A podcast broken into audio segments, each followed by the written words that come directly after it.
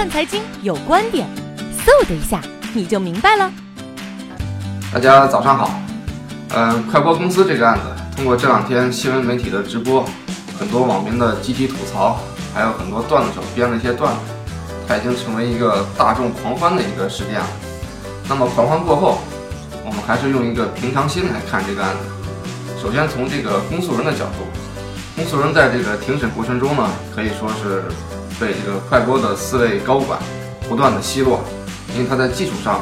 在很多这个证据的准备上，确实是不够充分。但问题在于，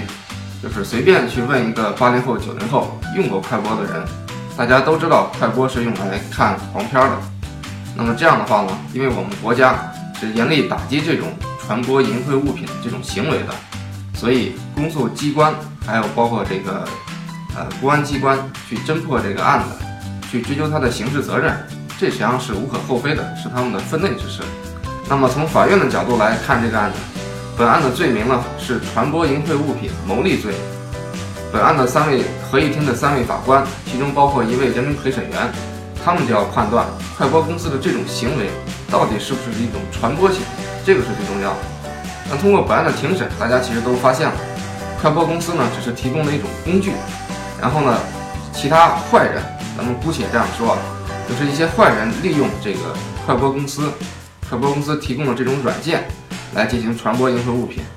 快播公司呢，也许它仅仅是默认了这种现象，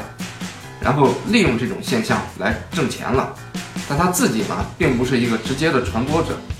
所以我想，法院的法官啊，他应该本着一个非常谨慎的一个立场，不要扩大化的解释“传播”这两个字，严格的按照刑法的条文来审这个案子，那么最终有可能的结果。就是按照这个法条字面的意思所理解的结果，应该是判决快播公司无罪的。那么，如果判决快快播公司公司无罪之后，呃，这四位被告人肯定要申请这个国家赔偿，因为已经把他们羁押了两年多。呃，其实这又涉及到中国的另外一个司法制度问题，就是取保候审。